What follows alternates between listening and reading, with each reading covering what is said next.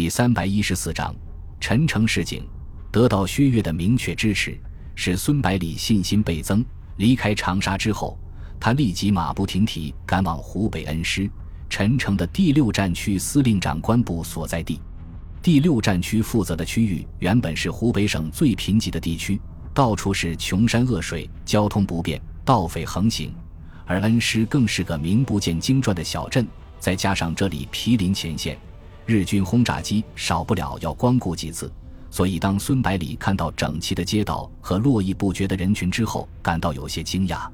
亲自前来迎接的陈诚感受到孙百里的惊异，笑着说道：“你如果在几个月前来的话，就会看到另外一幅景象，到处是破败的房屋，难民和溃兵随处可见，民众惶惶不可终日。”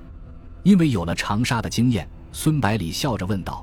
这该不会又是我的功劳吧？我记得除了送过一批武器和每月支援点粮食之外，好像没有做过别的，不可能有这么大的功效。陈诚点了点头，说道：“刚刚来到恩施的时候，这里只是个群山之中的集镇，交通不便，居民不满五千，而且已经数次遭日军飞机轰炸，市面破败不堪。由于附近地区都是土地贫瘠的丘陵山地。”民众收获的粮食只能勉强自己，陡然增加几十万军队，以及从武汉、宜昌等地后撤逃亡到恩施的公教人员及家属、学生等数万人，粮食和生活必需品的供应就变成最突出的问题。因而，在妥善解决这个问题之前，其他举措都是水中捞月。陈诚抓住孙百里的双手，感激地说道：“百里老弟，陈某必须向你表示衷心的感谢。”首先，福建支援的粮食解决了第六战区的燃眉之急，使这里的军政建设得以顺利展开。其次，在国民参政会议上，有些代表因为宜昌失守的事情怪罪于我，是你仗义直言，使陈某摆脱了窘境。最后，你们十九路军不惜重大牺牲，把日军的注意力吸引到马当要塞，又赠送大批新式武器，使我部能够收复宜昌，洗雪耻辱。孙百里急忙推辞道：“慈修兄，百里只是做自己该做的事情，又是举手之劳，算不得什么。倒是老兄能够在日军的巨大压力下，把这个穷乡僻壤建设到现在的景象，却是真的不容易。”陈诚笑着摆了摆手，说道：“咱们就不要再客套了，这里不是讲话的地方，还是先到我的司令部再说吧。虽然身居战区司令部，又是委员长的心腹爱将。”但是陈诚的办公室布置得相当简陋，几把竹椅整齐地摆放在一张粗木方桌的两侧，桌子上面摆放着厚厚的公物，正对着房门的墙壁上悬挂着巨大的军用地图，地图左侧是一张长长的书桌，上面堆满了各种书籍，右侧是一张行军床，旁边的小茶几上安放着电话机。落座之后，陈诚立刻开门见山地问道：“百里老弟。”你千里迢迢赶到这里来，是不是有什么重要的事情？孙百里点了点头，回答道：“无事不登三宝殿啊，这次过来是想请你帮忙的。”然后孙百里又把日军即将南进，自己希望国民政府大本营暂缓攻击日军，并在即将爆发的日英甚至日美战争中置身事外的想法说了出来。陈诚听完之后，不假思索地说道：“我完全同意你的见解。”我会写封信给委员长，让他考虑你的意见。陈诚在中央军内部非常有威信，平常被人称为“小委员长”，是为数不多能够在蒋介石面前说得上话的人中的一个。有他加入进来，肯定会收到事半功倍的效果。看着孙百里喜悦的神情，陈诚深深叹了口气，说道：“其实我们中国最需要的就是时间。当初。”国军在德国顾问的帮助下进行军队整编工作，已经取得了相当大的成果。可是抗战却突然爆发，完全打乱了我们的计划。如果抗战晚一年爆发的话，日军绝对没有机会取得这么大的战果；要是晚上两年的话，我们就有机会和日军争夺战场的主动权；晚上三年的话，咱们的军队就可以全部整编完毕。到时候就是日本不挑起事端。国军也会主动出击，把他们从中国的土地上驱逐出去。孙百里深有同感，点了点头，说道：“只要能够争取一到两年的时间，使遭受重创的军队恢复元气，建立完备的预备役制度，大力发展军工，调整军队部署，我们完全可以依靠自己的力量击败日寇，用不着仰人鼻息。”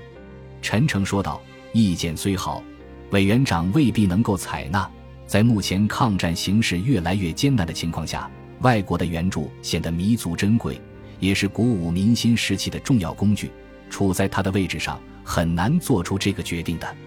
以陈诚对蒋介石的了解和宋氏家族在国民政府的影响力，只要日美之间爆发战争，中国铁定会站在美国一边。所以他先给孙百里打个预防针。免得到时候过于失望，孙百里信心十足地说道：“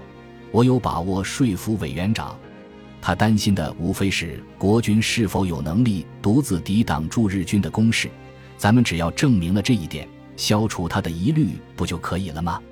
我的第四战区虽然不敢说稳如磐石，但是绝对有信心御敌于海外。第九战区的薛岳将军按照自己发明的天炉战法，屡次重创日寇。”使其无法寸进。孙百里停住话头，笑眯眯地望着陈诚。陈诚接过话头，继续说道：“日军如果溯江而上进攻重庆，江北有纵横数百里的巫山山脉和神农架原始林区挡道，机械化兵团根本无法通行，所以从江北进攻的可能性非常小。如果再次突击宜昌，进而向西仰攻三峡天险，可能也不大。”因为崎岖的山路根本无法进行大规模的战斗，很多地方都是一夫当关、万夫莫开的险要关隘。江南的川湘鄂三省交界的边境地区，虽然大多为丘陵山岳地带，但是湖南的常德、沅陵、辰溪，经四川的潜江、彭水、涪陵，有公路与重庆相通；湖北的巴东、恩施、宣恩、咸丰亦有公路通四川的潜江。这些公路和大道。便于大部队运动，日军若攻重庆，必然走江南，所以我第六战区的主力部队第二十九集团军和第十集团军配置在日军必经之路上，利用险峻的地形构筑坚固堡垒工事群，足以应付日军的攻势。江防司令部的三个军驻防于巴东至宜昌的长江两岸，在石碑构筑永备要塞工事，同时在长江两岸的悬崖峭壁上凿猫耳洞。配置机枪、炮群，封锁长江航道，如同一把铁锁锁住江防大门。第二十六集团军驻守江北宜昌，在依托坚固城防工事的同时，在宜昌以西的雾渡河、分乡场、远安等地区构筑纵深阵地，足以应付日军两三个师团的冲击。听了陈诚的布置，孙百里频频点头。慈修兄的部署可谓滴水不漏，我相信在第六战区的拱卫下。裴都绝对可以安然无恙，陈诚说道。日军在攻占宜昌之后，也曾经出动大量兵力，连续向西突击，但是在我军的顽强阻击下，寸步难行，最后只好放弃。现在宜昌又回到我军手中，如果还让日军突破阵地，不是笑话吗？孙百里说道。我这趟没有白来呀，不但得到慈修兄的支持，而且看到了第六战区的欣欣向荣的景象。对抗战胜力充满了信心，也更加坚定了说服委员长的决心。陈诚看到孙百里的脸上略微有些激动的表情，急忙说道：“百里老弟，无论是站在朋友的立场，还是同僚的立场，我都非常赞同你的意见。但是根据我对委员长的了解，成功的机会并不高。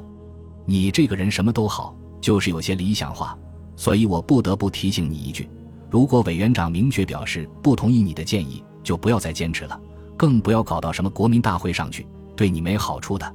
虽然我知道你是从国家利益来考虑问题的，但是很容易受人以柄。当年崇祯皇帝以九五之尊，在腹背受敌的情况下，都不敢和满清和谈，可见“汉奸”这两个字有多么沉重。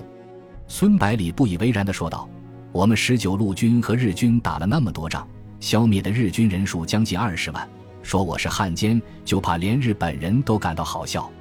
陈诚摇了摇头，说道：“袁崇焕当年连努尔哈赤都打死了，可是还不是被京城市民活活咬死了？现在的陪都同样有很多这样的激进分子，一旦群起发难，委员长都不见得帮得了你，更何况你还得罪过不少达官贵人，这些人对你肯定是恨之入骨，必欲除之而后快。有他们在后面推波助澜，很难应付的。”孙百里说道。“多谢你的提醒，我会小心的。”话虽如此，可是从脸上的表情来看，根本没有把陈诚说的话当回事。看到孙百里如此固执，陈诚暗自摇头，只得改变话题，谈起日军在华中的军事部署和下一步的动向来。在恩施休息了两天之后，孙百里和随行人员再次启程，赶往此行的最后一站——重庆。